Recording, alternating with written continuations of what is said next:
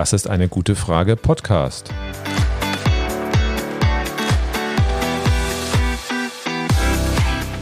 Der Podcast zur Klimakrise. Und zur Energierevolution. Von Cornelia. Und Volker Quaschning. Ja, herzlich willkommen zu einer neuen Folge von unserem Podcast. Ja, am 12. Dezember ist es fünf Jahre her, dass das Pariser Klimaabkommen verhandelt und am Schluss auch wirklich beschlossen wurde. Das war erstmal ein großer Erfolg, auch für die Klimabewegung, auch durchaus für die Welt. Und ja, was ist denn heute unsere Frage in dem Zusammenhang? Ja, herzlich willkommen auch von mir. Ja, die Frage ist, ist die Welt noch zu retten? Die einen fragen sich, ist das alles Klimahysterie? Ist das Panikmache? Die anderen sagen, wir in Deutschland, wir sind doch schon richtig gut dabei, aber was nutzt es, wenn Länder wie USA oder China nicht richtig mitmachen? Und die Menschen aus der Klimabewegung kennen das Pariser Abkommen und seine Schwächen und sehen, dass selbst wir Deutsche nicht wirklich viel unternehmen, um es tatsächlich einzuhalten. Ja, Klimahysterie ist zu Recht das Unwort letzten Jahres geworden. Das heißt, hier wird auch noch die Klimabewegung und das Problem im Prinzip verniedlicht und verharmlost. Wenn wir nämlich uns die Fakten anschauen, dann haben wir wirklich ein Riesenproblem, was äh, derzeit auf uns zurollt. Der Temperaturanstieg seit Beginn der Messungen, der äh, war ungefähr 1880, liegt bei etwa einem Grad Celsius und der Anstieg ist nicht gleichmäßig. Das heißt, über den Meeren, da äh, das Wasser, das absorbiert ja auch ein bisschen die Wärme, da steigen die Temperaturen langsamer, über Land deutlich höher. Deutschland liegt schon bei plus 1,6 Grad Celsius und es gibt sogar Gegenden, wo der Temperaturanstieg schon über zwei Grad Celsius beträgt. Ja, und wir merken, die Winter werden milder, es gibt kaum noch Schnee.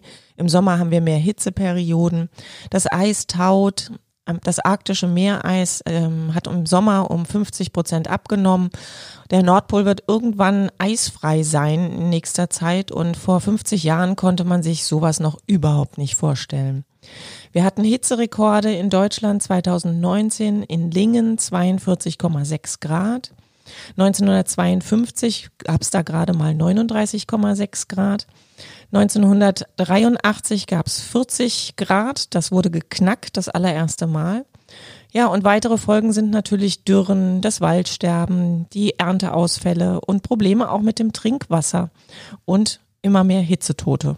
Ja, und dass es Hitzetote gibt, das kann man auch wissenschaftlich nachweisen. Das können wir an der sogenannten Übersterblichkeit sehen. Das heißt, wir schauen, wann sterben mehr Menschen als üblich. Und wenn das zusammenfällt mit einer Hitzeperiode, dann kann man hier mit einer guten Wahrscheinlichkeit davon ausgehen, dass hier die Hitze auch die Todesursache ist. Ja, und wir haben gesehen, dass im Sommer 2020 die Übersterblichkeit aufgrund der Hitzeperiode größer war als in der ersten Corona-Welle hier in Deutschland und äh, im Frühjahr 2020. Das ist natürlich schon faszinierend, weil das ein Ereignis ist, wenn man einfach sieht, wie Corona hier die öffentliche Berichterstattung dominiert, dass wir hier immer noch in diesem Jahr relativ wenig über die Klimakrise geredet haben, dass wir ein ganz großes Problem haben und es gar nicht wahrnehmen. 2018 hatten wir Ernteausfälle in Deutschland von ungefähr zwei Milliarden Euro. Also das heißt, es trifft auch hier wirklich die Wirtschaft, auch die Landwirtschaft hier richtig hart. Und äh, die Klimaforscher machen sich wirklich Sorge vor Versorgungsengpässen, wenn wir einfach mal äh, Dürreperioden haben, die gleichzeitig mehrere Erntekammern oder Kornkammern der Welt entsprechend treffen würden. Schätzungen im Jahr 2020 haben ergeben, dass 400.000 Hektar Wald zerstört wurden, zweimal so viel wie das Saarland. Und BASF war eines der ersten DAX-Unternehmen, das eine Gewinnwarnung in 2018 wegen Dürre rausgegeben hat. Weil das Wasser im Rhein so niedrig war, konnten sie keine Rohstoffe mehr transportieren und sie hatten dann in der Folge Liefer- und Produktionsausfälle in der Höhe von 250 Millionen Euro. Und 2020 gab es in Deutschland sogar einzelne Gemeinden, die das Wasser wegen der Dürre rationieren mussten. Ja, ein Anstieg von etwa einem Grad Celsius klingt ja erstmal gar nicht so dramatisch, nicht? Also wenn wir draußen acht Grad Celsius haben oder neun, dann wird man sagen, okay, ich brauche ja immer die gleiche Jacke. Aber ähm, wenn man das vergleicht mit der Eiszeit, dann äh, sehen wir bei der letzten Eiszeit bis heute hatten wir einen Temperaturanstieg von vier bis fünf Grad Celsius. Das heißt also, dieses eine Grad, was wir oben drauf gelegt haben, das ist schon mal so eine Viertel Eiszeit on the top oben drauf. Und das sieht man, dass das schon nicht wenig ist. Und der Anstieg hat sich deutlich beschleunigt. Das heißt also, er geht nicht langsam mehr, sondern ist immer, immer schneller. Und im Worst-Case-Fall gehen die Klimaforscher davon aus, dass wir im Jahr 2100 ungefähr vier bis fünf Grad plus nochmal äh, zu erwarten haben. Das heißt also, der gleiche Anstieg, die wir von der letzten Eiszeit bis heute hatten, nochmal on the top oben drauf. Die erneuerbaren Energien könnten den Anstieg etwas ausbremsen. Das sieht momentan so aus, dass dieser absolute Worst Case wahrscheinlich nicht eintrifft. Aber wenn wir jetzt nicht wirklich handeln, dann wird es na, nicht wirklich weniger dramatisch. Also vielleicht drei bis vier Grad werden dann schon kommen. Und ähm, das ist dann also auch schon in einem sehr, sehr hohen äh, Niveau. Ja, das sind nicht Werte, die ich mir ausgedacht habe, sondern das sind Prognosen vom IPCC. Der IPCC ist der Intergovernmental Panel on Climate Change. Wenn man das wirklich wörtlich übersetzt, heißt das zwischenstaatlicher Ausschuss für Klimaveränderung. Das ist ein bisschen sperrig und deswegen sagt man so im Umgangssprachlichen eigentlich, das ist der Weltklimarat. Der Weltklimarat wurde 1988 von der UN und der WMO, also der World Meteorological Organization, gegründet und die Sachstandsberichte des IPCC gelten so als das Beste, was wir wirklich von der Klimaforschung zu liefern haben. Und die Zusammenfassungen, die müssen auch von allen Regierungen, die in der UN in dem Klimaprozess mit beteiligt sind, abgenickt werden. Und deswegen gelten die Berichte durchaus als ausgewogen, aber natürlich auch konservativ, dass also auch wirklich alle Regierungen mitgehen können. Und dann findet man da schon einige Passagen, dass zum Beispiel die Kernenergie eine Option wäre, Klimaschutz zu machen oder dass man auch hier CCS machen kann, also wirklich Kohlendioxid aus der Atmosphäre wieder einsammeln und entlagern oder Bäume pflanzen kann. Das findet man auch drin, wissenschaftlicher durchaus möglich, aber die Wahrscheinlichkeit, dass so etwas hilft, ist doch eher gering. Da gehen wir später nochmal drauf ein. Ja, und der Übergang von der letzten Eiszeit bis heute hat 10.000 Jahre gedauert. Und wir machen das eben heute in diesen gleichen Temperaturanstieg in nur 100 Jahren. Und dieser schnelle Anstieg, der wird äh, die meisten Ökosysteme einfach auch völlig überfordern. Da ist einfach keine Zeit da, dass man sich auf natürliche Weise irgendwie anpassen kann. Also dramatisch viele Arten werden aussterben und der Mensch ist leider am Ende dieser Nahrungskette. In der Eiszeit war der Meeresspiegel äh, um 130 Meter niedriger. Ganz Norddeutschland war also von einem dicken Eispanzer bedeckt. Und wir haben ja auch vorhin schon gehört, dass das ein mittlerer Temperaturanstieg von vier bis fünf Grad äh, ist und dass das eben auch bedeuten kann, dass es an Land noch viel wärmer ist. Das bedeutet, es kann an manchen Stellen ähm, sogar doppelt so hoch werden. Und es wird auch Gebiete geben, die so heiß werden, dass Menschen dort vielleicht gar nicht mehr leben können. Ja, auch die Meeresspiegel werden ansteigen, etwa ein bis zwei Meter. Im Worst-Case-Fall bis zum Jahr 2100 werden durchaus als möglich angesehen und ein bis zwei Meter bedeutet, wenn dann eine Sturmflut kommt, dass wir dann auch nochmal einiges oben drauflegen. Das werden viele Deiche nicht mehr mitmachen und wir werden einfach dann Küstenregionen im großen Umfang verlieren und natürlich auch die Lebensräume, wo Menschen dort im großen, großen Umfang dann auch umgesiedelt werden müssen, was natürlich dann wieder ganz andere Folgen nach sich zieht. Wir haben eine Veränderung der Niederschläge, das heißt also also auch Trinkwasser- und Nahrungsmittelengpässe wird es geben, nicht überall auf der Erde, aber regional und gerade Gebiete, die heute schon von Trockenheit ja gezeichnet sind, werden dann natürlich auch noch viel schlimmer sein und dann wird es einfach auch große Flüchtlingsbewegungen auslösen. Das heißt, die Küsten fallen zum Teil weg, Gebiete, wo man heute noch wohnt. Es sind Gebiete zu heiß, wo man leben kann. Wir haben Gebiete, wo wir Probleme mit der Trinkwasserversorgung, der Nahrungsmittelversorgung bekommen und im Worst-Case-Fall kann man davon ausgehen, dass wir Ende des Jahrhunderts irgendwas so zwischen ein oder zwei Milliarden Klimaflüchtlingen haben werden, die dann auf die Gebiete, die noch bewohnbar sind, draufprasseln. Und dann kann man sich einfach mal so anschauen, wie wir hier in Europa mit lächerlichen 20.000 Flüchtlingen in Griechenland nicht zurechtkommen. Und dann hängen wir da mal ein paar Nullen dran. Dann kann man sich vorstellen, was auf diesem Planeten los ist. Und da, das ist auch die Sorge dann im Prinzip der Klimaforscher, dass man einfach sagt, der Planet wird jetzt nicht in Flammen aufgehen, aber diese Auswirkungen auf die Menschheit, die wird die Zivilisation so an den Rand der Belastungsgrenze Ergebnisse bringen, dass wir am Ende wahrscheinlich unsere Zivilisation, wie sie wir sie kennen, hier auf der Erde komplett zerstören werden. Damit das eben nicht passiert, wurde 2015 das Pariser Klimaschutzabkommen beschlossen. Und werfen wir jetzt mal einen Blick auf den Prozess des Pariser Klimaschutzabkommens. Seit 1992 verhandeln die Vereinten Nationen. Und bis 2015 gab es kein Abkommen mit dem Ziel äh, des rechtzeitigen Stopps der Klimakrise. Erst nach über 20 Jahren Verhandeln gab es dann am 12.12.2015 in Paris das erste Abkommen, mit dem wir es schaffen könnten, die Klimakrise so im dunkelgelben Bereich zu halten. 195 Staaten haben das Abkommen ratifiziert, praktisch alle Länder der Welt, darunter auch Ölförderländer wie Nordkorea und Saudi-Arabien zum Beispiel. Nur die USA ist ausgetreten unter Trump und wird jetzt aber wohl mit Präsident Biden wieder eintreten. Ja, Herzstück der ganzen UN-Klimaverhandlerei ist die Klimarahmenkonvention der Vereinten Nationen zum Klimaschutz, auf Englisch United Nations Framework Convention on Climate Change. Und äh, hier wurde im Jahr 1992 in Rio auf der UN-Konferenz diese Rahmenkonvention ausgehandelt. 154 Staaten waren damals dabei und haben das auch unterschrieben. Und da stand im Prinzip drin, Ziel ist es, gefährliche anthropogene, also vom Menschen verursachte Störungen des Klimasystems zu verhindern und die globale Erwärmung zu verlangsamen sowie ihre Folgen zu mindern. Das heißt also, wir haben reingeschrieben, okay, wir haben ein Klimaproblem und wir bemühen uns etwas zu tun, also immerhin etwas, aber mehr stand jetzt erstmal hier nicht drin und alles weitere, das wollte man hier in den nächsten Jahren aushandeln. Alle Vertragsstaaten wurden verpflichtet, regelmäßig Berichte und Fakten äh, zu aktuellen Treibhausgasemissionen zu veröffentlichen, so dass man auch Daten hat. Das ist ja schon mal relativ ganz gut. Und damit war dann auch 92 äh, die erste Konferenz vorbei. Und dann kamen die Folgekonferenzen. Die heißen dann COP, Conference of the Parties. Klingt immer so nach einer Feier, aber da wird immer sehr, sehr hart verhandelt. Auf Deutsch nennt man sie dann eher UN-Klimakonferenz, Weltklimagipfel oder Weltklimakonferenz. Das sind so die Bezeichnungen, die da geläufig sind.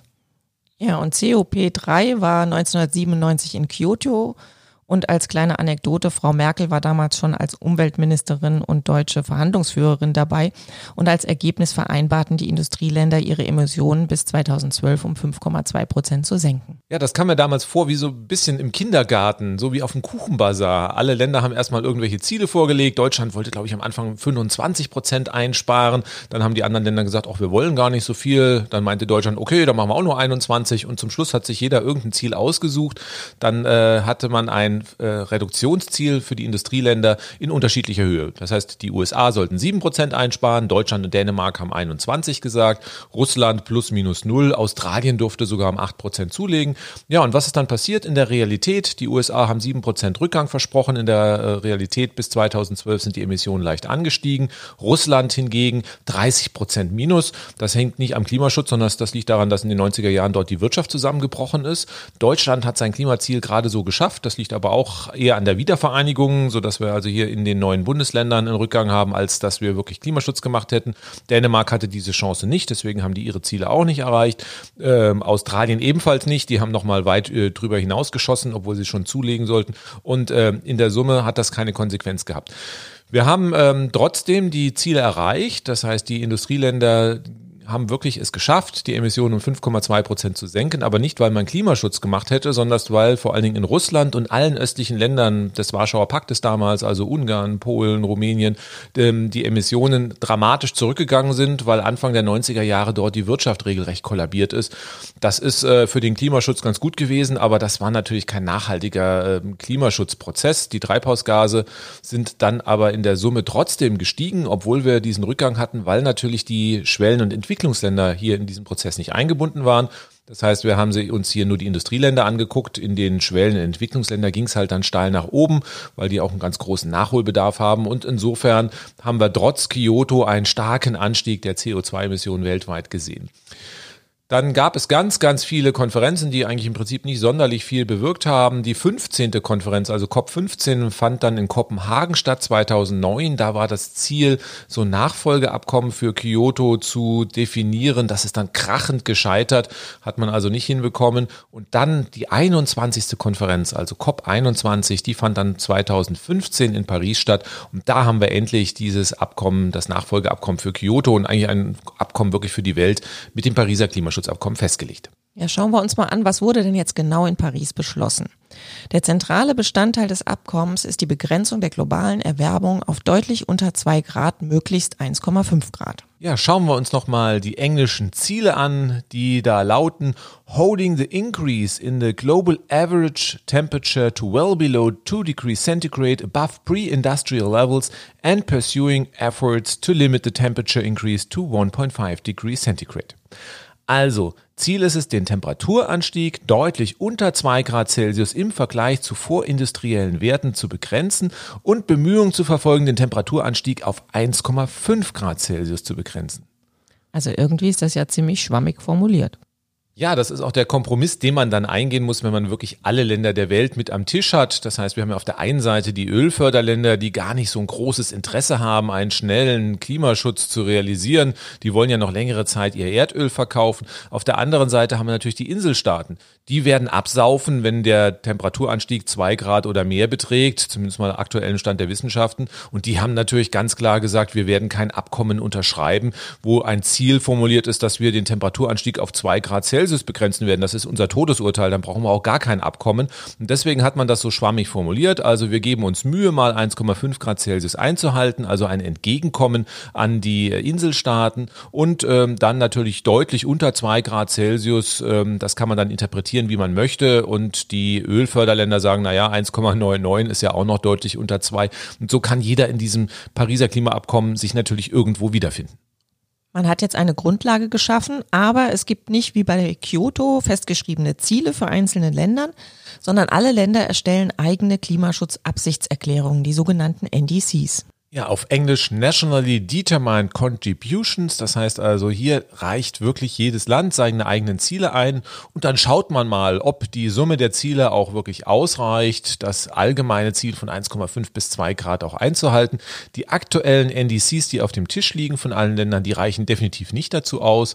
Also wir äh, gehen davon aus, dass wir eine Erwärmung von etwa gut 3 Grad erreichen würden, wenn alle wirklich äh, das machen, was sie versprochen haben. Das heißt, wir werden in den nächsten Jahren diese Versprechungen nachschärfen müssen. Das geht also praktisch zurück, so nach dem Motto, äh, reicht leider nicht, macht mal ein paar Vorschläge, die ein bisschen weitergehen. Und dann muss man natürlich auch schauen, ähm, ob auch die Länder ihre Versprechungen einhalten. Da ist ja zum Beispiel Deutschland enorm weit davon entfernt.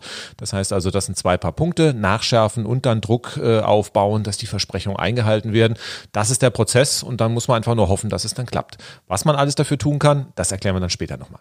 Es gibt ja auch viele Leute, die sagen, Klimaschutz, das muss man sich erstmal leisten können. Und deshalb wird weniger finanzstarken Staaten mit 100 Milliarden Dollar jährlich ab dem Jahr 2020 bis zunächst 2025 bei der Anpassung an den Klimawandel und an dem Klimaschutz geholfen. Das Abkommen ist zwar völkerrechtlich bindend, jedoch drohen keine Strafen bei Missachtung der Vertragspunkte. Ja, und die finanziellen Hilfen für die schwachen Staaten waren nötig, weil auch sonst die Entwicklungsländer gesagt hätten, wir unterschreiben das Abkommen nicht, wir können uns das wirklich definitiv definitiv nicht leisten. Ihr habt euch erstmal auf äh, unsere Kosten entwickelt und auf Kosten der Natur und wir sollen jetzt äh, an Anführungszeichen teure Technologien einführen. Deswegen dieses Entgegenkommen. Das hat aber auf der anderen Seite dazu geführt, dass ja Länder wie die USA dann das auch kritisch gesehen haben. Donald Trump hat dann in seinen Worten wahrscheinlich gedacht, na, den Loser-Staaten will ich gar nicht helfen, also trete ich aus dem Abkommen aus. Und das hat natürlich hier dazu geführt, dass wir die Situation mit den Amerikanern derzeit haben, wie sie ist.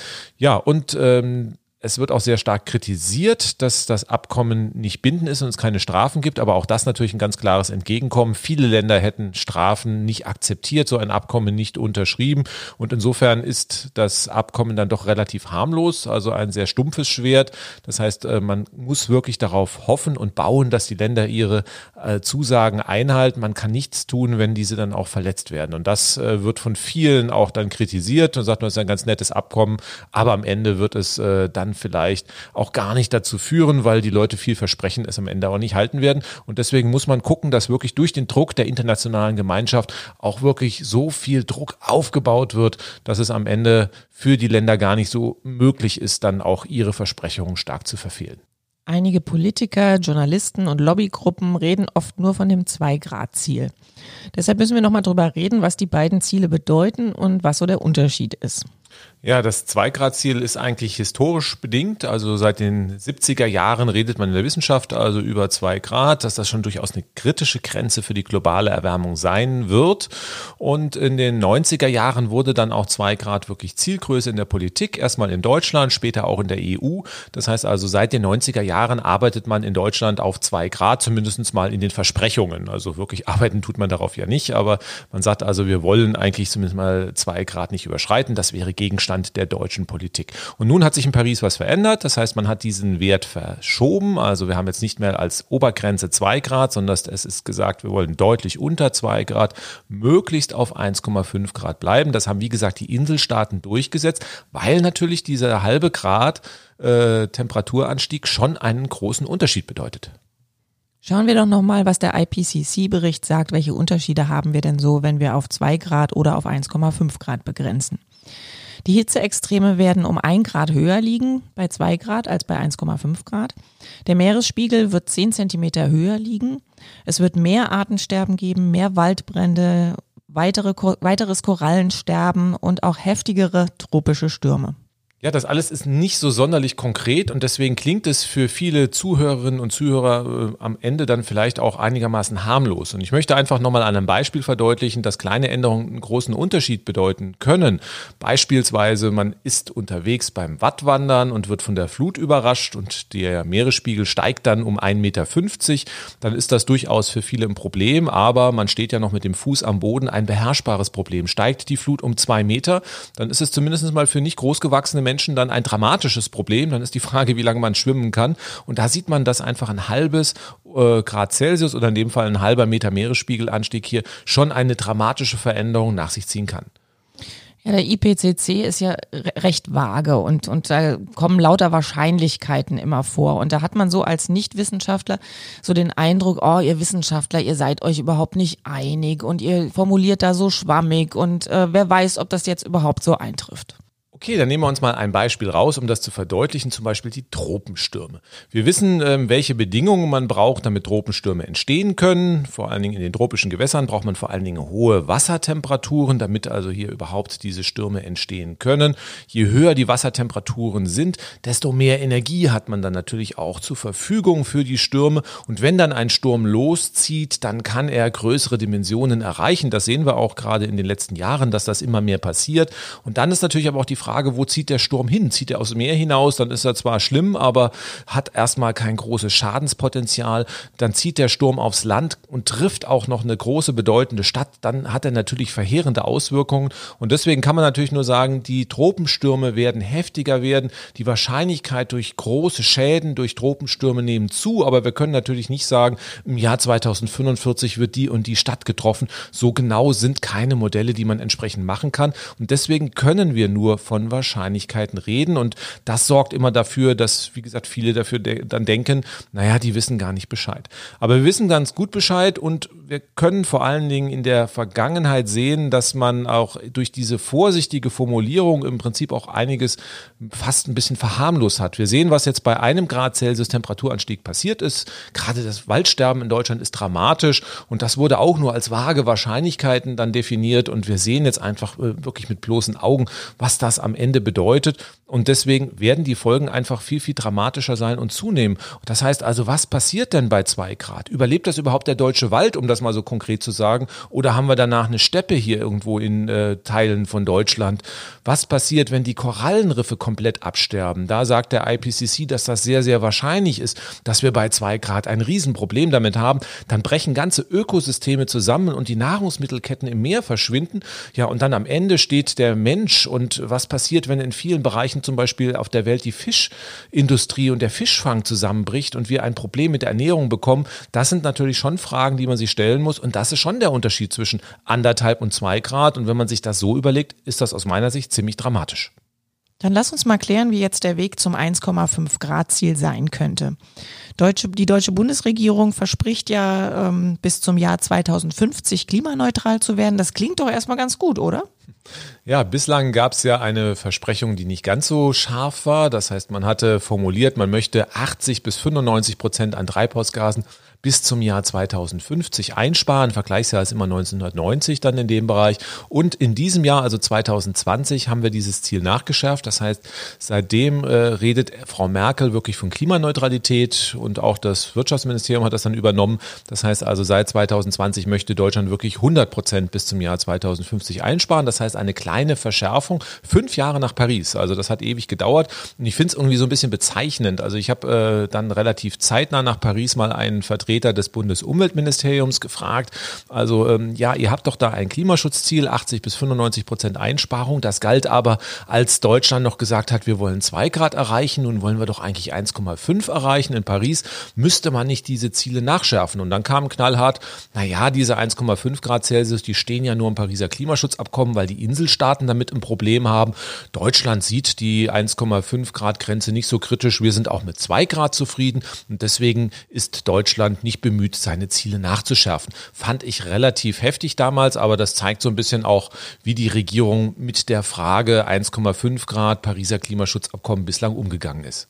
Ich habe den Eindruck, dass viele Politiker gar nicht verstehen, um was es hier geht und dass es auch uns hier in Deutschland betrifft. Erklär doch mal ähm, so, dass es auch Politiker verstehen, wann wir klimaneutral werden müssen. Ja, die Wissenschaft kann kein genaues Jahr angeben, wann wir wirklich klimaneutral werden können. Das hängt ja davon ab, wie viel Kohlendioxid wir ausstoßen, wie wir noch mit der äh, Kohle, dem Gas, den fossilen Energieträgern rumasen oder ob wir schnell runtergehen. Und deswegen äh, haben wir immer einen Budgetansatz. Das heißt, wir rechnen aus, wie viel CO2 dürfen wir überhaupt noch ausstoßen, um eine gewisse Temperaturgrenze nicht zu überschreiten, zum Beispiel 1,5, 1,75 oder 2 Grad.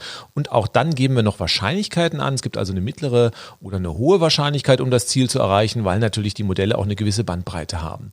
Ja, und ähm, Deutschland hat etwa 1,1 Prozent äh, Anteil an der Weltbevölkerung. Und wenn wir nun wissen, wie viel CO2 wir weltweit ausstoßen dürfen, dann kann man das auf Deutschland runterbrechen. Das hat der SRU mal gemacht. Das ist der Sachverständigenrat für Umweltfragen, angesehenes Gremium. Da ist auch die Bundesregierung berät. Und die haben gesagt, also wollen wir mit einer mittleren Wahrscheinlichkeit wirklich diese 1,5 Grad Celsius noch erreichen, darf Deutschland 4,2 Gigatonnen, also 4,2 Milliarden Tonnen an CO2 ab dem Jahr 2020 noch ausstoßen anstoßen.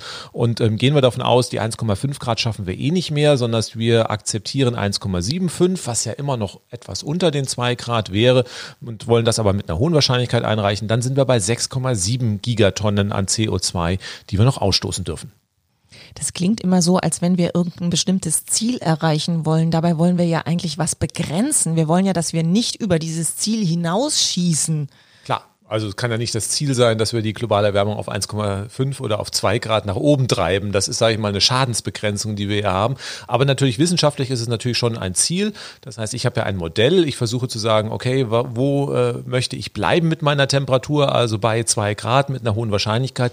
Und dann kann man die Menge an CO2 berechnen. Und das bedeutet, wenn ich ja die Grenze, das als Grenze ansehe, also diesen Wert nicht überschreiten möchte, dann muss man natürlich dafür sorgen, dass die Menge an CO2, die wir ausstoßen, Nutzen kleiner ist als das, was wir hier in den Modellen berechnet haben. Okay, das waren ja wieder ziemlich viele Zahlen von dir. Unsere Umweltministerin Frau Schulze wurde vor kurzem gefragt, wie viel CO2 Deutschland bis 2050 denn noch verbrauchen dürfe. Frau Schulze antwortete darauf ausweichend, Deutschland wolle bis 2050 klimaneutral werden. Und bei der Rückfrage nach dem Emissionsbudget antwortete sie dann, solche Zahlen verwirren die Menschen nur. Unter diesen ganzen Tonnen kann sich doch keiner was vorstellen. Schönes Zitat. Ja, das erinnert mich so ein bisschen an de Maizière, unseren ehemaligen Minister, unseren ehemaligen Innenminister. Der hatte ja auch mal gesagt, ein Teil dieser Antworten würde die Bevölkerung verunsichern. Ja, in dem Zusammenhang scheint das so zu sein, dass man einfach gar nicht darüber reden möchte. Aber eigentlich ist das gar nicht so schwierig, mit solchen Zahlen zu hantieren, weil wenn ich weiß, wie viel man ausstoßen darf und wenn man weiß, was wir pro Jahr in Deutschland ausstoßen, dann kann ich einfach mit einem Dreisatz ausrechnen, wann wir bei Null sein müssen. Und Deutschland stößt nun mal etwa 0,7 Gigatonnen pro Jahr aus. Und das bedeutet also, wollen wir wirklich hier das 1,5 Grad Ziel oder hier die 1,5 Grad Grenze mit einer mittleren Wahrscheinlichkeit ein, einhalten, dann müssten wir hier bei gleichbleibenden Emissionen 2026 aufhören, überhaupt irgendwas in die Atmosphäre zu pusten. Und wenn wir jetzt anfangen, runterzugehen, linear mit den Emissionen, dann müssten wir 2032 bei Null sein. Und wenn wir mit einer mittleren Wahrscheinlichkeit 1,75 immerhin noch einhalten wollen, ja, bei konstanten Emissionen wären wir dann bei 2029 am Ende und gehen wir runter mit den Emissionen, müssten wir 2038 bei Null sein. Das sind die ganz klaren Aussagen der Wissenschaft. Das heißt, wir müssen sofort runter und in den 2030er Jahren auf Null sein. Spätestens Ende der 2030er und nicht etwa erst 2050, so wie es die Bundesregierung plant. Ja, man kann es noch ein bisschen drastischer ausdrücken. Wenn die Bundesregierung sagt, sie möchte erst 2050 klimaneutral werden, dann geht sie davon aus, dass Deutschland das Pariser Klimaschutzabkommen verletzen wird, weil wir werden mit einer Klimaneutralität im Jahr 2050 nach dem heutigen Stand der Wissenschaft nicht deutlich unter zwei Grad Celsius bleiben können. Das heißt, das ist eine Absurdität und das finde ich einfach so perfide, dass man auf der einen Seite verspricht, wir halten das Pariser Klimaschutzabkommen ein und auf der anderen Seite sich selber Ziele gibt mit einer Klimaneutralität steht von 2050, mit denen wir nach heutigem Stand der Wissenschaft nicht klimaneutral werden können, zumindest mal nicht rechtzeitig, um das Pariser Klimaschutzabkommen einzuhalten. Das heißt, es gäbe nur eine Chance, ein Schlupfloch lässt ja das Pariser Klimaschutzabkommen. Das heißt also, wir können am Ende auch CO2 rückholen, also massiv CCS machen. Da gehen wir gleich nochmal drauf ein. Das heißt also, wir wissen, dass wir drüber hinausschießen, dass wir viel zu viel CO2 ausstoßen werden äh, und das Pariser Klimaschutzabkommen nicht einhalten können. Und wir müssen uns dann heute auch Gedanken machen, wie wir diesen Schaden wieder reparieren. Und das wird am Ende richtig, richtig teuer werden, wenn das Deutschland macht. Und das muss man auch mal aussprechen. Und darüber müssen wir auch in Deutschland vor allen Dingen mal reden. Und nicht über ein Klimaziel 2050, das definitiv nicht ausreichend ist. Jetzt haben wir es für Deutschland definiert. Was sagt denn der IPCC, wann wir weltweit klimaneutral werden müssen? Ja, der Ausstoß an Kohlendioxidemissionen in Deutschland ist ja pro Kopf doppelt so groß wie der Weltdurchschnitt. Deswegen müssen wir natürlich auch viel, viel schneller runter als der Weltdurchschnitt. Weltweit könnten wir uns ein bisschen mehr Zeit lassen, aber auch nicht viel mehr. Das heißt, auch hier sagen die Szenarien des IPCC, wir müssen sehr, sehr schnell runter. Also von 2020 bis 2030 auf die Hälfte runter. Das heißt, müsste wirklich auch hier radikal runter. Und dann können wir das, sage ich mal, ein bisschen langsamer auslaufen lassen. 2050, 2060 müssten wir dann aber auch spätestens klimaneutral sein. Also schnell runter und dann äh, in den 50er Jahren klimaneutral. Wenn das nicht klappt, dann äh, wird es deutlich schwieriger. Das heißt, es gibt auch andere Szenarien, wo wir erst deutlich nach 2020 anfangen, hier schnell mit den Emissionen runterzugehen. Dann müssten wir allerdings auch CO2 wieder rückholen. Das heißt, ähm, da gibt es auch Szenarien, die ausdrücklich bei dem IPCC-Report genannt sind. Das heißt, zwei Möglichkeiten haben wir da. Wir können ähm, CO2 rückholen durch Wiederaufforstung, also so, dass die Bäume uns praktisch das CO2 aus der Atmosphäre wieder rausholen oder durch sogenanntes BECCS. Das ist also, erklären wir auch gleich nochmal, wo wir dann über technische Maßnahmen CO2 aus der Atmosphäre rausholen und in irgendwelchen Löchern unter der Erde dann entlagern. Das finde ich aber jetzt doch ein bisschen verwirrend, weil Deutschland muss unbedingt in den 30er Jahren klimaneutral werden und jetzt sagst du, dass es weltweit erst zwischen 2050 und 2060 äh, sein muss. Das finde ich jetzt irgendwie so ein bisschen verwirrend. Genau, das muss man vielleicht auch noch mal ein bisschen erklären. Das hängt natürlich ein bisschen von den Ländern ab. Das heißt also, Deutschland hat einen äh, pro Kopf CO2-Ausstoß, der doppelt so hoch ist. Das heißt, äh, wenn wir jetzt sagen, okay, jeder Erdenbürger hat das gleiche Recht, eine gewisse Menge an CO2 auszustoßen, dann ist natürlich unser Budget hier in Deutschland äh, sehr, sehr schnell verbraucht. Auch das von den USA oder von den anderen äh, Industrieländern, Frankreich, Großbritannien, die werden natürlich viel, viel schneller das CO2-Budget ausgeschöpft haben. Wenn wir uns dann die Schwellenländer angucken, Indien, Bangladesch, die pro Kopf natürlich nur ein Bruchteil von dem ausstoßen, was wir, die haben dann ein bisschen mehr Zeit und deswegen haben wir natürlich äh, den Druck auf die Industrieländer. Das heißt, bei uns muss es sehr, sehr schnell runter und bei den äh, Entwicklungsländern, weil die natürlich pro Kopf viel weniger ausstoßen, die haben noch ein bisschen mehr Zeit und deswegen haben wir einfach diesen Effekt, dass wir also praktisch erstmal sehr schnell runter müssen, vor allen Dingen bei den Industrieländern, die Hälfte Einsparung bis 2030 und dann äh, müssen auch die Entwicklungsländer nachziehen, sodass wir überall weltweit dann in den 50er Jahren klimaneutral sind. Also für mich klingt das irgendwie so, als wenn wir ähm, ja damit rechnen, dass diese ganzen Entwicklungsländer ja sich nicht so schnell entwickeln und wir dann vielleicht dieses CO2-Budget einfach noch mit benutzen können. Naja, theoretisch ist es ja durchaus möglich. Das heißt also, ähm, wenn jetzt die Inder pro Kopf nicht so viel ausstoßen und schneller runterkommen und ihr Budget gar nicht ausnutzen würden. Also was heißt, wenn jetzt Indien zum Beispiel auch 2040, 2045 klimaneutral würde, dann bleibt dort natürlich pro Kopf einiges übrig, was die praktisch gar nicht ausstoßen. Dann hätten wir entweder den Effekt, dass wir wirklich mit der Temperatur noch unter den Grenzen bleiben, was natürlich auch sehr schön wäre, oder wir sagen, okay, ähm, die Industrieländer, die verleiben sich dieses Budget ein. Das ist äh, auch durchaus eine Option, nur dann müssen wir das denen abkaufen. Wir können ja, wir haben haben ja praktisch sozusagen die Währung im Klimaschutz ist ein gewisses CO2-Budget und wir können ja jetzt nicht einem Einwohner in Indien sein Budget rauben und sagen, ach komm, du armes Schwein, ähm, du hast noch nicht so viel ausgestoßen, du bleibst mal weiterhin arm und ähm, ich verleibe mir dieses Budget mit ein und nehme mir das Recht heraus, einfach pro Kopf weiterhin doppelt so viel auszustoßen wie du und ähm, das ist jetzt mein gutes Recht und darauf bestehe ich. Natürlich geht das so nicht. Das heißt also, wenn wir dafür sorgen, dass Indien zum Beispiel deutlich früher klimaneutral wird, als es sein müsste, nach seinem Budget Ansatz, dann müssen wir dafür auch bezahlen. Das heißt, wir müssen praktisch äh, einen Ausgleich dafür ausgeben und sagen, okay, wir schaffen es bis in den 30er Jahren nicht. Wir sorgen dafür, dass Indien früher klimaneutral wird und das muss dann auch mit deutschem Geld passieren. Das heißt, wir reden dann über sehr, sehr signifikante Transferzahlungen im Milliardenbereich an die Schwellenländer, die wir dann leisten müssten. Ist es ja so, dass die Entwicklungsländer und Schwellenländer ja jetzt schon auch Geld dafür kriegen, damit sie neu klimaneutral werden. Ähm, kann man nicht einfach sagen, ja, das ist doch jetzt alles schon mit abgegolten? Naja, man kann ja mal ausrechnen, was so eine Tonne CO2 an Schaden verursacht. Das sind um die 180 Euro pro Tonne. Und wenn wir dann mal gucken, ähm, was wir dann zahlen müssten, dann ist das um Dimensionen größer als das, was im Pariser Klimaschutzabkommen dann festgehalten wird. Und wir haben natürlich noch eine historische Schuld. Also das heißt, den Schaden, dieses eine Grad plus, was wir momentan verursacht haben, da sind die Entwicklungsländer nicht dran schuld. Also das sind wir in den Industrieländern und dadurch entstehen ja auch schon Schäden. Das heißt also auch in den Entwicklungsländern und ähm, im Prinzip, was wir momentan zahlen, ist eher eine Kompensation Kompensation für das Chaos, was wir bereits angerichtet haben auf der Erde und nicht irgendwie eine Ausgleichszahlung dafür, dass wir noch weiterhin so rumasen dürfen mit dem CO2. Da müssten wir nochmal ganz neu einsteigen und da reden wir über ganz andere Summen. Und es ist wahrscheinlich für Deutschland preiswerter, aus eigener Kraft hier in der kurzen Zeit klimaneutral zu werden, als zu sagen, ach komm, wir machen weiter so und äh, wir zahlen den Indern äh, dann Geld dafür, dass sie schneller klimaneutral werden. Das werden wir uns gar nicht leisten können. Nun hast du ja vorhin erwähnt, dass wenn wir nach 2050 noch CO2 ausstoßen, dass es ja dann die Möglichkeit gibt, zum Beispiel mit Wiederaufforstung ähm, CO2 zu wieder zu kompensieren.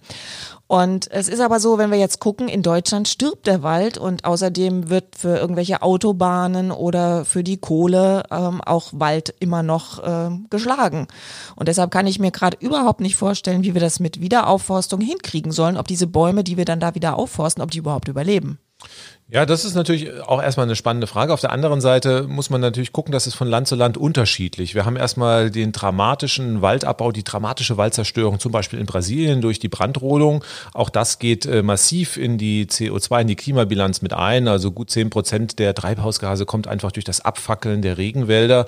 Und ähm, das müssen wir berücksichtigen. Auf der anderen Seite gibt es auch Gebiete, zum Beispiel in Russland, wo derzeit die Bewaldung zunimmt, weil ähm, dort einfach äh, ein Effekt eintritt. Da ist die Klimaerwärmung mal positiv. Also CO2 ist ja auch ein Dünger. Das heißt, wir düngen die Pflanzen entsprechend ein bisschen besser und dadurch, ähm, wenn der Mensch den Wald in Ruhe lässt, dann hat er theoretisch sogar die Chance, ein bisschen besser zu wachsen. Aber momentan ist die Bilanz ganz klar negativ. Das müssen wir ganz klar sagen. Nun ist die Idee bei der Wiederaufforstung, ich suche mir jetzt neue Flächen. Das heißt, erstmal müssen wir natürlich erstmal die Waldzerstörung, wie du schon gesagt hast, stoppen. Sonst macht das Ganze ja keinen Sinn. Wenn wir auf der einen Seite zehn Prozent Wald zubauen und auf der anderen Seite zehn Prozent abgefackelt wird, dann ist das ein Nullsummenspiel. Wir müssen erstmal die Waldzerstörung stoppen, überall in der Welt, auch in Brasilien. Und dazu müssen wir zum Beispiel auch äh, den Druck auf die tierischen Nahrungsmittel reduzieren, weil das ja eine Hauptursache für das äh, Abfackeln der Regenwälder ist. Dann müsste man eigentlich Wald anpflanzen auf irgendwelchen Flächen, wo vorher kein Wald da ist. Und dann müsste man auch dafür sorgen, dass der Wald dort auch die nächsten 100 Jahre stehen bleibt. Weil natürlich der Wald ist nur klimaneutral oder vor allen Dingen als, als CO2-Senke zur Verfügung, wenn das Holz wirklich beim Wachsen CO2 bindet, das gebundene Holz dann auch hier stehen bleibt und nicht irgendwann wieder in zehn Jahren abgefackelt wird, weil dann wäre das CO2 ja wieder in der Luft. Und ich bin da enorm skeptisch, dass gerade bei dem zunehmenden Druck auf die Flächen es gelingen kann, hier große Mengen an Wald äh, wieder anzupflanzen und dafür zu sorgen, dass der dann auch wirklich über Generationen so erhalten bleibt. Da bin ich skeptisch, aber es wird im IPCC-Bericht als eine Option genannt, das Problem ein bisschen zu entschärfen schärfen. Im IPCC-Report gibt es ja auch noch eine andere Art, das CO2 aus der Atmosphäre zu holen. Das BECS oder BECCS, Bioenergy Carbon Capture and Storage. Wir bauen also Biomasse an, zum Beispiel Holz, verbrennen das in Kraftwerken, fangen es dann wieder auf und lagern das dann zum Beispiel unter der Erde, also in Endlagern. Ja, so kann man theoretisch zumindest mal auch CO2 aus der Atmosphäre rausholen. Also die Biomasse der Baum beim Wachsen bindet der, holt er das CO2 dann über die Photosynthese aus der Atmosphäre raus und ähm, wir verbrennen das Ganze, dann fangen wir das auf, sag ich mal, einen großen Luftballon auf den Schornstein und dann pusten wir das irgendwo in ein Endlager unter der Erde. Zum Beispiel verwendet man da irgendein ausgebeutetes äh, Lager, wo früher mal Erdgas drin war und da soll dann das CO2 über Jahrtausende drin bleiben. Theoretisch kann das durchaus äh, funktionieren. Das wird also als eine Methode genannt, wie man CO2 rausholen kann. Theoretisch kann das funktionieren. Und als ich den IPCC-Bericht, äh, zumindest mal für den 1,5 Grad Report in den Händen hatte, da ist mir dann schon so ein bisschen äh, komisch geworden, als ich dieses Szenario gesehen habe, weil man da mit gigantischen Mengen an Becks rechnet, also große Mengen, die in einem Szenario zurückgeholt werden können. Ja, was braucht man dafür? Man braucht natürlich erstmal gigantische Plantagen, wo man CO2 äh, aus der Atmosphäre holt, wo Pflanzen angebaut werden. Das heißt, wir brauchen gigantische Monokulturen, die dann am Ende CO2 aus der Atmosphäre rausholen, also irre große Plantagen zum Beispiel von Wald. Das heißt, was müssen wir machen? Ähm, wir brauchen ja die Flächen, die gibt es momentan gar nicht. Das heißt, im Prinzip äh, läuft das darauf hinaus, dass wir den Amazonas komplett platt machen und dort dann äh, irgendwelche Monokulturen, schnell wachsende Hölzer anbauen, die dann äh, geschlagen werden, weltweit in irgendwelchen Biomassekraftwerken verfeuert werden, um dann das CO2 wieder rauszuholen und entzulagern. Ja, was wäre die Konsequenz? Das wäre eine, Katastrophe. Das heißt also, dadurch, dass wir diese Flächen dann, äh, die vorher mit einer Artenvielfalt und einer großen Biodiversität dann entsprechend äh, gepunktet haben, dann platt machen, also ist das das massivste Naturzerstörungsprogramm, was wir am Ende hätten. Das Ganze wird irre teuer. Also Biomasse wird heute schon ungerne eingesetzt, weil es im Vergleich zur solaren Windenergie teuer ist. Wenn wir dann am Ende noch das CO2 rausholen und entlagern, dann wird das nochmal irre viel teurer. Das heißt also, da sind äh, ja wirklich heute die teuersten erneuerbaren Energien dann ein Schnäppchen dagegen. Und deswegen glaube ich nicht auch nur ansatzweise daran, dass man da irgendwelche größeren Mengen auf diese Art und Weise aus der Atmosphäre rausholen kann. Das Ganze ist aber ein Verfahren, was natürlich sozusagen als äh, Moorrübe oder als Feigenblatt dient, dass man sagt, komm, lass uns doch weiter Öl, Kohle und Gas verbrennen, weil wir holen das einfach in zehn Jahren wieder raus. Irgendwo machen wir dann eine Monokultur, ernten das äh, Bio, die Biomasse und lagern das dann dann am Ende, wer das dann zahlt, ist egal. Aber wir haben doch eine Möglichkeit, um das CO2 rauszuholen. Diese Möglichkeit wird aus meiner Sicht nicht funktionieren. Und deswegen finde ich es sehr, sehr schade. Und noch schade oder noch schlimmer finde ich es, dass es auch viele Politiker gibt, die dann einfach sagen, okay, wir können in Deutschland ja nicht so schnell klimaneutral werden, aber wir sorgen dann am Ende dafür, dass wir auch BECCS machen. Dann müssten wir aber auch das Geld dafür zurücklegen. Das heißt, für jede Kilowattstunde, die wir heute noch an äh, fossilem Strom verbrauchen, an Kohle, an Gas, müssten wir dann die dreifache Menge an Geld erstmal auf den Tisch legen, um dann eine Rücklage zu bilden, um dann nachher das CO2 über die teuren BEX-Maßnahmen wieder aus der Atmosphäre rauszuholen. Das findet nicht statt. Insofern ist das ein nicht gedecktes Versprechen an die Zukunft und deswegen finde ich es relativ fahrlässig und fatal, auf solche Wege zu setzen. Was mich jetzt auch so ein bisschen irritiert ist, ähm, wenn wir hier in Deutschland diese ehemaligen Gasspeicher nehmen, um da das CO2 dann entzulagern, dann fehlen uns ja auch die Speicher, um jetzt für die Energiewende richtig durchzuführen. Also da wollen wir ja eigentlich irgendwann Wasserstoff äh, speichern. In Deutschland ist das ja gar nicht durchsetzbar mit der CO2-Endlagerung. So ein CO2-Endlager hat ja auch nicht sehr einen guten Ruf. Das heißt, wenn das CO2-Endlager nicht dicht ist und das CO2 in großen Mengen austritt, dann hat das äh, das Potenzial, einen großen Schaden anzurichten. CO2 ist schwerer als Luft, bleibt erstmal eine Zeit lang am Boden. Und ähm, wenn das in großen Mengen austreten würde, ersticken die Menschen, die oben drüber wohnen. Also wer möchte auf einem CO2-Endlager wohnen? Das heißt, das ist in Deutschland gar nicht durchsetzbar. Deswegen müssten wir wahrscheinlich das CO2 in Deutschland auffangen über Pipelines bis nach Sibirien. Äh, dann liefern und dort in den ausgebeuteten Gaslagern dann lagern. Und ja, das Ganze wird dann ja noch teurer und noch schwieriger. Also wie gesagt, ich glaube da nicht dran und je mehr man darüber nachdenkt, desto irrwitziger ist eigentlich diese Idee. Jetzt kommen gerade aus allen möglichen Ecken die Kommentare, dass wir doch ähm, mit, dem, mit der klimaneutralen Kernenergie einige unserer Probleme lösen könnten und dass es total fahrlässig wäre, auch jetzt noch schnell aus der Kernenergie auszusteigen. Ja, ganz klimaneutral ist die Kernenergie ja nicht, ähm, aber sie ist zugegebenermaßen ähm, klima- oder treibhausgasarm, das muss man schon sagen. Aber die Kernenergie wird uns nicht viel helfen können. Für Deutschland, auch für die Welt ist es keine Option. Wir schauen uns einfach mal an. Alle gucken bei der Kernenergie immer nur auf den Stromanteil, der ist noch ein bisschen über zehn Prozent. Aber wenn wir schauen, wie viel die Kernenergie am gesamten Endenergiebedarf, also wir haben ja nicht nur Strom, sondern auch Wärme und Verkehr decken, dann liegt der Anteil in Deutschland gerade mal bei drei Prozent. Und äh, wir können einfach mal ausrechnen, wenn wir die Kernenergie jetzt weiterlaufen lassen würden, die Kernkraftwerke, die wir in Deutschland haben, ja, dann würden wir ein bisschen weniger CO2 ausstoßen, weil es ist ja davon auszugehen, dass wir das erstmal auch durch fossile Energien zum Teil auffangen müssen. Und ich habe mal überschlagen, wir hätten dann vier Monate mehr Zeit, klimaneutral zu werden, wenn wir die nächsten 30 Jahre dann die Kernenergiekraftwerke laufen lassen. Das hilft uns nicht wirklich weiter. Vier Monate und dafür erkaufen wir uns das Ganze mit einem großen Risiko und ähm, das heißt klimaschutzmäßig nichts gewonnen, großes Risiko dazugepackt. Das ist keine Lösung, die für Deutschland auch nur ansatzweise irgendeinen Vorteil bringt. Dann werfen wir jetzt mal einen Blick auf Deutschland. Wie steht Deutschland denn im Moment in Bezug auf Klimaschutz da? Am 22.11.2016 hat der Bundestag einstimmig dem Pariser Klimaschutzabkommen zugestimmt. Mit den Stimmen von FDP, SPD, CDU, CSU, den Grünen und den Linken.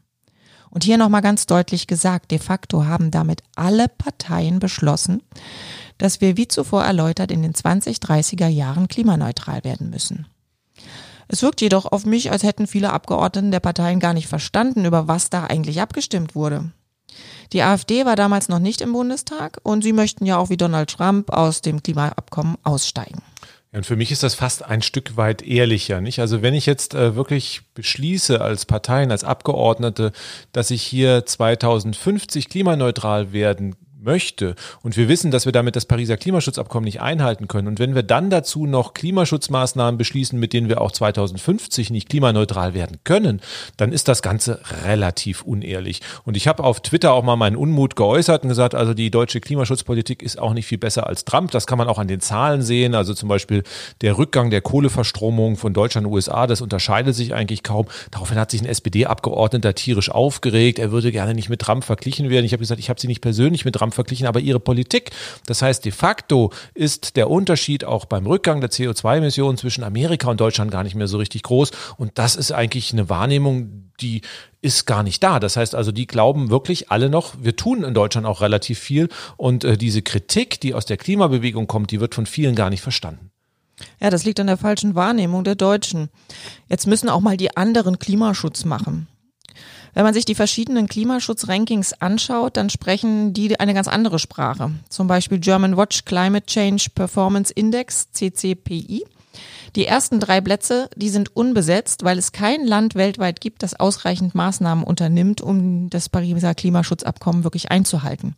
Und Deutschland ist jetzt auch nicht gerade auf Platz vier, sondern zum Beispiel 2020 ist Deutschland Platz 21, also im schwachen Mittelfeld.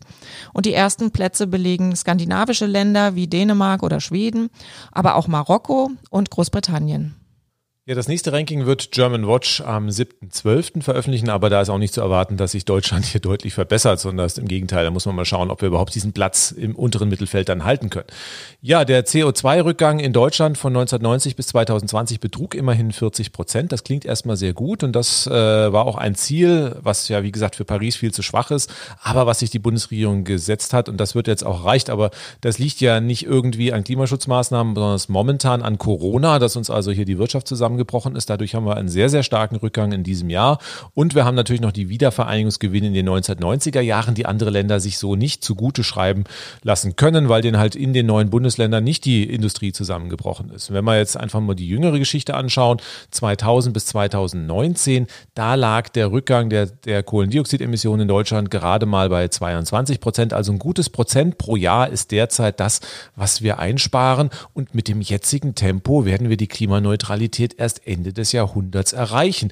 Also nochmal, ich versuche es nochmal zusammenzufassen, weil es einfach so absurd ist. Wir beschließen das Pariser Klimaschutzabkommen einstimmig, wie wir gerade hier gehört haben. Das heißt, wir beschließen eine Klimaneutralität in den 2030er Jahren. Alles andere widerspricht deren Aussagen der Wissenschaft. Oder wir müssen irgendwelche umstrittenen Verfahren machen, um CO2 wieder aus der Atmosphäre rauszuholen.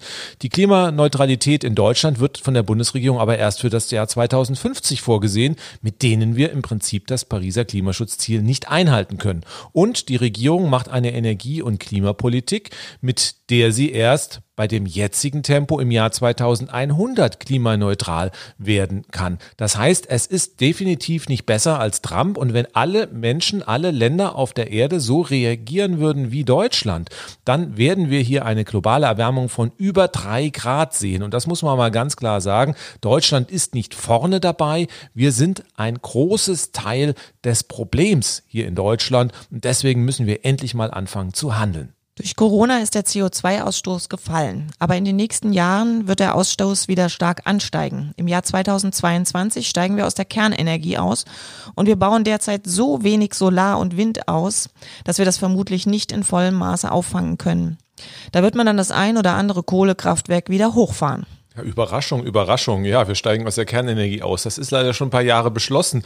Und man hat im Erneuerbaren Energiengesetz gar nicht mal die Mengen an Ausbau Solar- oder Windenergie vorgesehen, um sowohl den Kernenergieausstieg als auch dann äh, entsprechend den Klimaschutz dann äh, vorzusehen. Das heißt, das passiert einfach nicht. Man hat ein EEG, ein Erneuerbaren Energiengesetz beschlossen, wo die Mengen für den Ausbau der Solarenergie definitiv einfach von vornherein viel zu niedrig gewählt wurden. Und jetzt gibt es eine Novelle des EEGs, da werden wir dann auch in einer der nächsten Podcast-Folgen nochmal drauf eingehen. Auch da wird das nicht korrigiert. Wir müssen in Deutschland sogar damit rechnen, dass wir unter Umständen Windkraftanlagen rückbauen. Und das ist einfach eine fatale Entwicklung. Wir wissen, dass wir Klimaschutz machen müssten. Wir wissen, dass wir aus der Kernenergie aussteigen. Und man tut hier im Prinzip relativ wenig beim Ausbau erneuerbarer Energien. Wo sollen dann die Einsparungen herkommen? Und dann haben wir natürlich noch die wirtschaftliche Erholung nach Corona, die ja Ende erstmal gut ist. Aber auch hier ist es so, die Bundesregierung hat sehr viele Subventionen in Bereiche reingebuttert, die klimaschädlich sind, zum Beispiel die Rettung der Lufthansa. Andere Länder wie Frankreich haben das knallhart an irgendwelche Klimaschutzauflagen gekoppelt. In Deutschland ist das nicht passiert. Und diese Chance, dass man auch wirklich mit dem Wiederhochfahren der Wirtschaft dann Klimaeffekte mit berücksichtigt, dann auch wirklich die klimaschädlichen Effekte aus dem Markt rausdrängt, die hat man nicht genutzt. Und deswegen ist es eigentlich jetzt schon abzusehen, dass wir im Jahr 2022, 2023 wieder wieder signifikant höhere CO2-Emissionswerte in Deutschland haben werden als in diesem Jahr 2020. Das klingt ja nun wirklich nicht besonders prickelnd. Was müsste in Deutschland denn jetzt passieren? Ja, Deutschland hat eine Chance, in den 30er Jahren klimaneutral zu werden. Da gibt es in den letzten Jahren einige Studien, die das zeigen. Natürlich müssen wir den Ausbau erneuerbarer Energien deutlich nach oben schrauben. Alle schauen nur auf den Strom.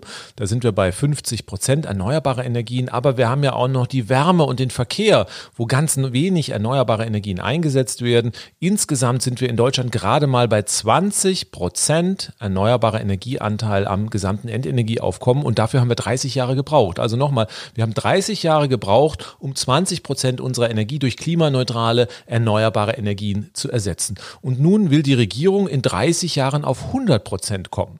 Das heißt also auch hier Dreisatz, wir brauchen einfach den Faktor 4 an Ausbaugeschwindigkeit und für Paris haben wir keine 30 Jahre mehr Zeit, um auf 100 Prozent zu kommen, sondern nur 15. Also fürs Pariser Klimaschutzabkommen, das wäre dann der Faktor 8. Das heißt also, wir müssen einfach um Größenordnungen schneller Solar- und Windenergie zubauen und man kann nicht irgendwelche Gesetze beschließen, wo einfach irgendwas anderes drinsteht. Das ist definitiv. Die Schlüsseltechnologien sind bekannt. Das ist im Wesentlichen die Photovoltaik, die Windenergie und Speicher. Die muss man jetzt einfach in den Mengen zubauen, die man braucht. Und natürlich müssen wir dann auch aus der Kohle raus. Also wenn wir hier sehr viel Solar und Wind zubauen, dann werden wir in Deutschland ab dem Jahr 2030 gar keine Kohlekraftwerke mehr betreiben können, weil die mit diesen Schwankungen nicht zurechtkommen. Und das muss man auch den Leuten ehrlich sagen und eingestehen.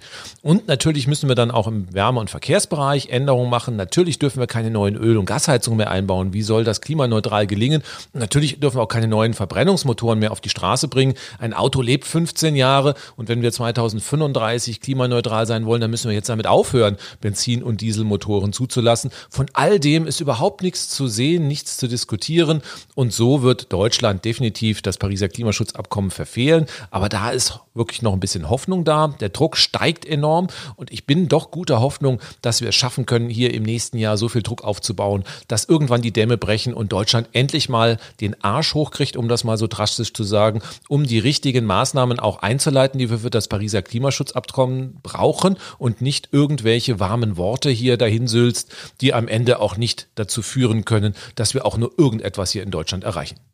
Das klingt jetzt wieder so, als wenn wir jetzt frustriert den Kopf in den Sand stecken müssen. Aber ich wiederhole nochmal. Wir haben die Technologien. Sie werden nur von verschiedenen Kräften ausgebremst. Und die erneuerbaren Energien sind unglaublich preiswert geworden. Die Solarenergie ist die billigste Art der Stromerzeugung, das sagt sogar das Handelsblatt. Deswegen, wir können uns diesen schnellen Ausbau problemlos leisten. Ja, mir wird immer ganz schwindlig, wenn ich die vielen Milliarden für Corona sehe. Mit einem Bruchteil der Gelder hätte man schon die Klimaschutzziele einhalten können und hier die Energiewende einleiten können. Hier wird einfach gar nicht das Problem gesehen. Und wir haben natürlich auch viele Chancen, auch Kosteneinsparungen durch den Klimaschutz. Wir wissen, dass wir natürlich viele Klimafolgeschäden haben werden. Das heißt 180 Euro pro Tonne CO2, sagt das Umweltbundesamt. Deutschland verursacht mehr als 120 Milliarden Euro an Klimafolgeschäden, die wir in den nächsten Jahren auch kompensieren müssen durch Deich Deichbau, durch Entschädigungen für Waldsterben, für Ernteausfälle, für Industrieproduktionsausfälle, für Hitzetote, für einen Umbau der Trinkwasserversorgung, die nicht mehr funktioniert. All das wird ja auch unendlich viel Geld kosten, was wir ja einsparen, wenn wir handeln. Und dann haben wir natürlich auch noch den Import von Öl und Gas. Wir überweisen jedes Jahr 70 Milliarden Euro an Länder wie Saudi-Arabien, wie äh, andere Ölförderländer, die alle zum Teil problematisch sind, ohne mit der Wimper zu zucken. Das Geld könnten wir in heimische erneuerbare Energien setzen. Da ist doch eine Riesenchance da, die wir hier einfach nicht nutzen. Wir haben auch enorme Gesundheitsschäden durch Abgase von Kraftwerke, durch Abgase von Autos, durch die Industrie. Das sind zig Milliarden Euro. Und es wird uns einfach beim Umbau auf die Erneuerbaren auch dann gesundheitlich viel, viel besser gehen und auch beim Umstieg auf das Elektroauto. Ja, und wir sind in Deutschland ja eine Exportnation. Das heißt, viele sehen gar nicht die Vorteile, die wir durch eine schnelle Energiewende und den Klimaschutz haben. Als Exportnation muss man doch drauf schauen, was wir künftig exportieren können. Das werden doch keine Braunkohlebagger sein. Allein industriepolitisch ist ein Ausstieg aus der Kohleverstromung im Jahr 2038 ja kompletter Nonsens. Und genau das Gleiche gilt für den Verbrennungsmotor. Wer wird in zehn Jahren denn noch Diesel- und Benzinmotoren kaufen? Das heißt, hier müssen wir raus aus diesen Technologien. China setzt ganz klar auf Photovoltaik, auf Windenergie, auf Batterien, auf Elektroautos, auf die neuen Technologien und versucht dort Weltmarktführer zu sein. Und wir, wir gucken einfach nur ungläubig und sagen, naja, die werden uns nicht überholen, aber da täuschen wir uns. Schauen wir uns zum Beispiel die Photovoltaik an. Zwischen 2012 und 2015 haben wir in Deutschland den Zubau der Photovoltaik um 80 Prozent gedrückt, um die Kohle am Leben zu erhalten. Daraufhin wurden 80.000 Jobs in der Photovoltaik in Deutschland vernichtet. In China wurden im gleichen Zeitraum über eine Million Jobs geschaffen. Das heißt also, wir sehen hier, wie massiv die Jobverlagerung derzeit von Deutschland nach China auch stattfindet. Und dann schauen wir uns doch mal an, was in der Energiewende im Klimaschutz passieren muss. Wollen wir das Pariser Klimaschutzabkommen einhalten, brauchen wir eine Verachtfachung des Ausbautempos. Wir haben derzeit 40.000 Jobs in der Photovoltaik. Das kann man mal ausrechnen, was das bedeutet mal acht.